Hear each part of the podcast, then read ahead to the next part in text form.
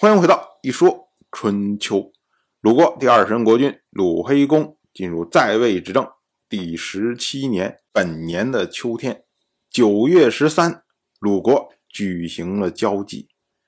我们要说啊，交际实际上是春天的祭祀活动，一般呢是在四月，最多是在五月举行。那如今都已经九月了，竟然还要举行交际，毫无疑问呢。不合礼数。同样是本年的秋天，晋国的国君晋州府派晋国大夫荀英到鲁国来请求援兵。这个呢，就是因为夏天的时候，当时组织的联军没有让郑国屈服。那如今呢，又开始准备第二轮对付郑国。到了本年的冬天，鲁惠公会合王室大夫单襄公。晋国的国君晋州府、宋国的国君宋城、魏国的国君魏看、曹国的国君曹复除以及齐人、诸人联合讨伐郑国。到了十月十二，联军包围了郑国。当时呢，楚国派出楚国的王子米申救援郑国。那么楚军呢，驻扎在汝上。到了十一月，诸侯呢再次撤兵。也就是说，晋国还是不希望和楚国直接对抗，那自然呢，郑国仍然没有屈服啊。到了本年的十一月，鲁惠公从郑国回到了鲁国。同样是本年的冬天，鲁国的公孙鲁婴齐去世。最初的时候啊，鲁婴齐曾经做过一个梦，他梦见自己渡过了环水。那么有人呢送给他琼龟，所谓琼龟呢，就是比玉稍次的比较漂亮的石头，而一般古人用琼龟来泛指珠玉。那么有人送给鲁婴齐琼龟，鲁婴齐拿在手里面就吃掉了。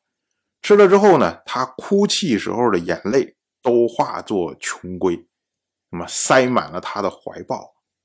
当时呢，鲁婴齐就跟着这个。送他琼龟的人一起唱歌，他说呢：“济环之水赠我以琼龟，龟乎归乎，琼龟迎我怀乎。”意思就是说啊，我在这个济水环水边上，有人送给我琼龟，送给我美玉，那么回去吧，回去吧，这个琼龟装满我的怀抱，就是这么个意思。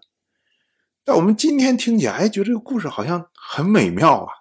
说有人送给你这个宝石，然后呢，你吃了之后一哭出来，眼泪全是宝石啊，身边都被宝石所包围啊，那很好的故事啊，很美啊。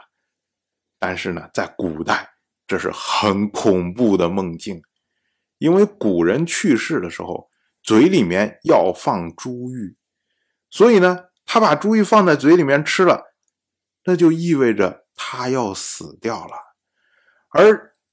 身边包围的都是珠玉。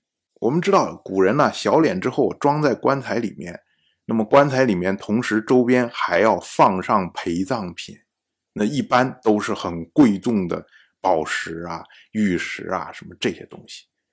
所以啊，鲁英奇做了这个梦以后啊，醒了，非常的害怕，他觉得这是凶梦啊，说你搞不好就预示着我自己的死亡。所以他甚至不敢占卜这个事情。